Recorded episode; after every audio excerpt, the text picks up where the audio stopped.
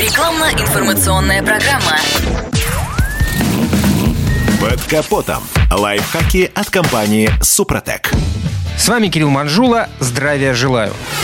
С наступлением холодов страдают многочисленные узлы и агрегаты в автомобиле. Немалую нагрузку испытывают и тормозные механизмы, довольно чутко реагирующие на пониженные температуры, сдобренные обилием реагентов, влаги и грязи. Именно поэтому профильные эксперты не рекомендуют в это время года надолго оставлять машину на ручном тормозе. Классический ручной тормоз в салоне автомобиля представляет собой рукоять с фиксатором и металлическим тросиком. При замерзании воды, попавшей в механизм, ручник может попросту заблокироваться. Куда хуже – сломаться. Тем более, что привод и без того со временем медленно, но верно теряет свои свойства. Влага, проникая в конструкцию ступицы и замерзая между тормозным диском и колодкой, довольно быстро их дезактивирует. Сорвать примерзшие колодки, конечно, можно, но есть риск повредить механизмы и разорвать тросик. Впрочем, резкий старт с места тоже не всегда нивелирует проблему, тем более, когда вокруг сплошные сугробы, а потому придется растапливать детали феном или горячей водой. Безусловно, барабанные тормоза страдают гораздо чаще, нежели их дисковые аналоги. Последние вентилируются, обеспечивая защиту от застоя воды. Что касается электронного стояночного тормоза, то привод здесь электромеханический, прикусывающий колодки гораздо эффективнее ручного механизма.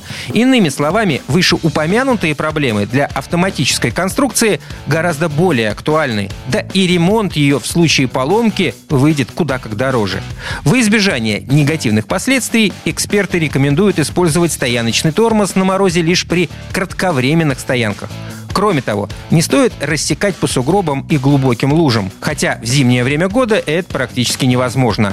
Впрочем, режим паркинг на автоматической коробке передач и без ручника гарантированно защитит машину от рисков сдвинуться с места. Как, собственно, и передача, которую следует врубать на механической трансмиссии после того, как заглушили мотор. Однако не стоит забывать, что использование коробки передач вместо ручного тормоза таит в себе несколько потенциальных проблем – Первое – это постоянная статическая нагрузка на детали в коробке, что со временем может привести к ее поломке или неправильной работе. Ну и во-вторых, оставляя машину на передаче, вы не сможете пользоваться функцией дистанционного запуска. На этом пока все. С вами был Кирилл Манжула. Слушайте рубрику «Под капотом» и программу «Мой автомобиль» в подкастах на нашем сайте и в мобильном приложении «Радио КП», а в эфире с понедельника по четверг в 7 утра. И помните, мы не истина в последней инстанции, но направление указываем верное. Спонсор программы ООО «НПТК Супротек». Капотом. Лайфхаки от компании «Супротек».